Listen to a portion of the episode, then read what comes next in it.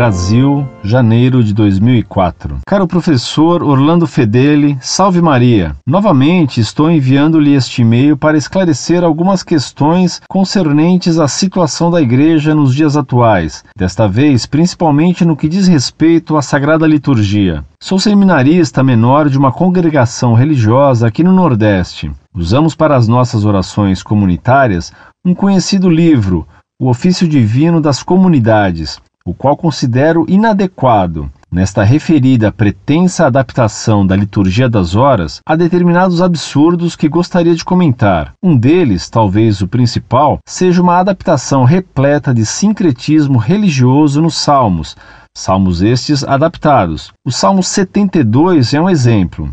Diz ele: Salve Olorum, nosso Deus, salve Tupã, nossa luz, salve o terreiro dos irmãos, o rei da nação, Saravá, meu Jesus. Outros salmos chamam Deus de mãe. Os defensores de tal título baseiam-se na afirmação do Papa João Paulo I. O que o senhor acha de sobre tudo isso?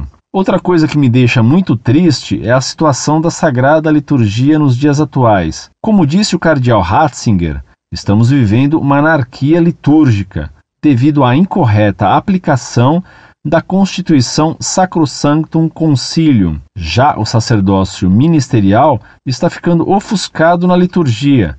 Entretanto, graças à encíclica Ecclesia de Eucaristia, onde o Papa afirmou que o sacerdote é o verdadeiro celebrante do sacrifício eucarístico, podem haver mudanças. Mas há um ponto que me deixa uma dúvida mais marcante: é a questão do uso do latim e do canto gregoriano, que estão profundamente presentes na tradição litúrgica romana e hoje foram quase que completamente esquecidos. Como o senhor falou em outra resposta, a Sacrosanctum Concilium afirmou que deveria se ampliar o uso do vernáculo e não usá-lo na totalidade da celebração, abandonando o latim. Como trabalhar a questão do latim e do canto gregoriano hoje? A primeira resposta do povo, quando se fala do uso destes, é: Mas a gente não entende nada. Como o senhor acha que devemos reavivar estas tradições de acordo com as circunstâncias atuais? Desculpe-me pela grande extensão deste e-mail, mas gostaria de perguntar-lhe só mais algumas coisas. Por que o senhor não concorda com o fato das mulheres fazerem as leituras nas celebrações? Há previsão para sair o tão comentado documento contra os abusos litúrgicos? Há possibilidade de o senhor me enviar as fotos das missas clown, motoqueira, basquetebol que o senhor afirmou receber?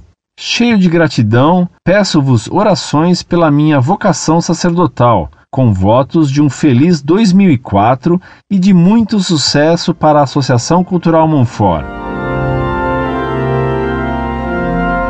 Prezado, salve Maria. Antes de tudo, quero lhe pedir licença para publicar sua carta, porque sua denúncia desse absurdo salmo macumbífero é de estarrecer. Isso é um escândalo e uma blasfêmia que indica qual o nível dos seminários atuais. Caso não seja possível publicar sua carta com seu nome, pediria licença para denunciar esse fato escandaloso sem citar seu nome. Essa é uma monstruosidade que não se pode deixar sem denúncia. Chamar Deus de mãe é diretamente contra a revelação, porque nosso Senhor nos ensinou que rezássemos chamando Deus de pai e não de mãe. Chamar Deus de mãe é não só influência do feminismo, mas bem pior da gnose, para a qual na divindade haveria uma dualidade masculina e feminina. Claro que João Paulo I, que parecia não conhecer o tema, cometeu um lapso nisso. O Papa João Paulo II mandou reintroduzir o gregoriano. O povo facilmente aprende canções. O gregoriano tem tal elevação e tal santidade que, ainda que a princípio o povo não entenda o latim, havendo tradução do texto ao lado do latim, rapidamente o povo entenderá o que canta. Cabe perguntar ainda: e o povo?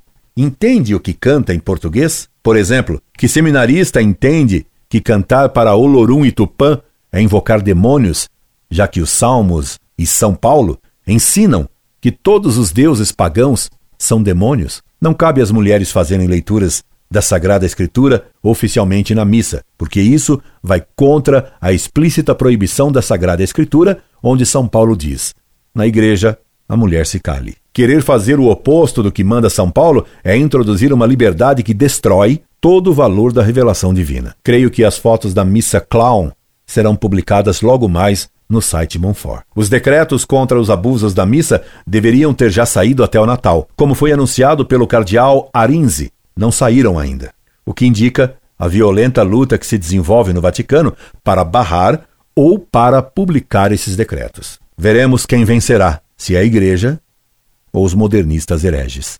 Incorde Jesus Semper, Orlando Fedeli.